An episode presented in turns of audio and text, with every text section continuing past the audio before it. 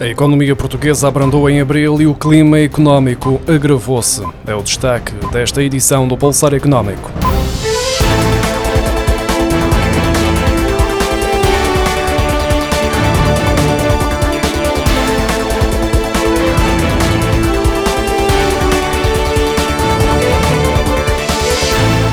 Economia portuguesa está a abrandar, segundo os dados referentes ao mês de abril, isto depois do crescimento do PIB de 2,5%, que foi registado no primeiro trimestre, tendo sido um dos melhores desempenhos da zona euro em termos percentuais. De acordo com o Instituto Nacional de Estatística, o indicador de curto prazo relativo à atividade económica em abril aponta para uma diminuição na indústria e uma desaceleração nos serviços e na construção. Acresce ainda o facto do indicador de clima económico, que reflete as questões relativas aos inquéritos às empresas, ter diminuído em maio, após o aumento verificado entre janeiro e abril. O INE detalha que, em abril, o índice de produção industrial apresentou uma variação negativa de 7% em relação ao mesmo período do ano passado. O índice de volume de negócios na indústria diminuiu 4,3% e o índice de volume de negócios nos serviços desacelerou de 8,5% em março para 4,3% em abril. Portugal subiu três posições no ranking da competitividade mundial em comparação com 2022, ao passar do 42º para o 39º lugar entre o grupo de 64 economias mundiais analisadas anualmente pelo International Institute for Management Development. Este 39º lugar ainda continua longe do 33º, que foi alcançado em 2018, além de que o país não conseguiu recuperar a 36ª posição obtida em 2021. Os indicadores que penalizam sempre a economia portuguesa neste tipo de avaliações mantém-se e os sucessivos governos não dão sinais de existir sequer uma intenção de inverter os maus resultados, preferindo festejar crescimentos económicos teóricos. Desde logo, em 64 países, Portugal fica em 54º em matéria de política fiscal. No mercado de trabalho não vai além do 51º, tal como nas políticas de gestão empresarial, que também colocam o país no 51º lugar e as finanças públicas que garantem um 49.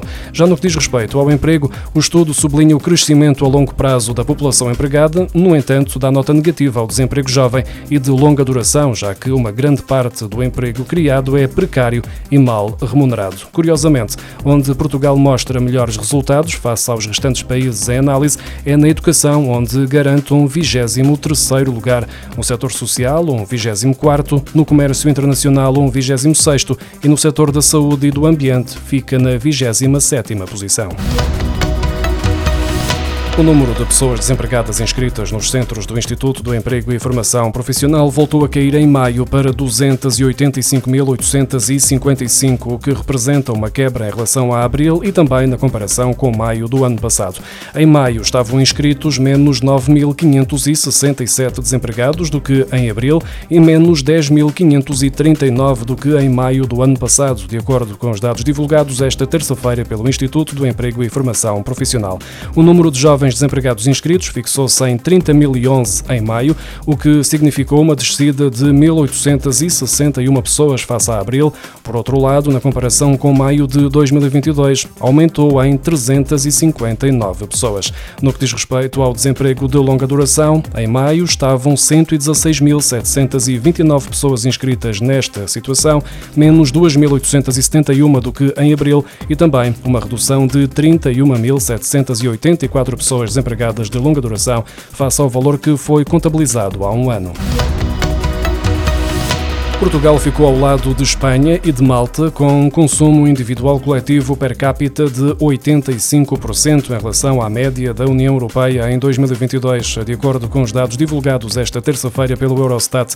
Ainda que tenha avançado um ponto percentual em comparação com o ano anterior, Portugal registrou o nono consumo individual coletivo per capita mais baixo do espaço comunitário, a par com a Espanha e Malta, numa tabela liderada pelo Luxemburgo, com 138%, pela Alemanha Alemanha com 119% e pela Áustria com 118%. O consumo individual coletivo refere-se aos bens e serviços efetivamente consumidos pelas famílias num determinado período, independentemente de terem sido adquiridos e pagos pelas famílias, pelo Estado ou por instituições sem fins lucrativos.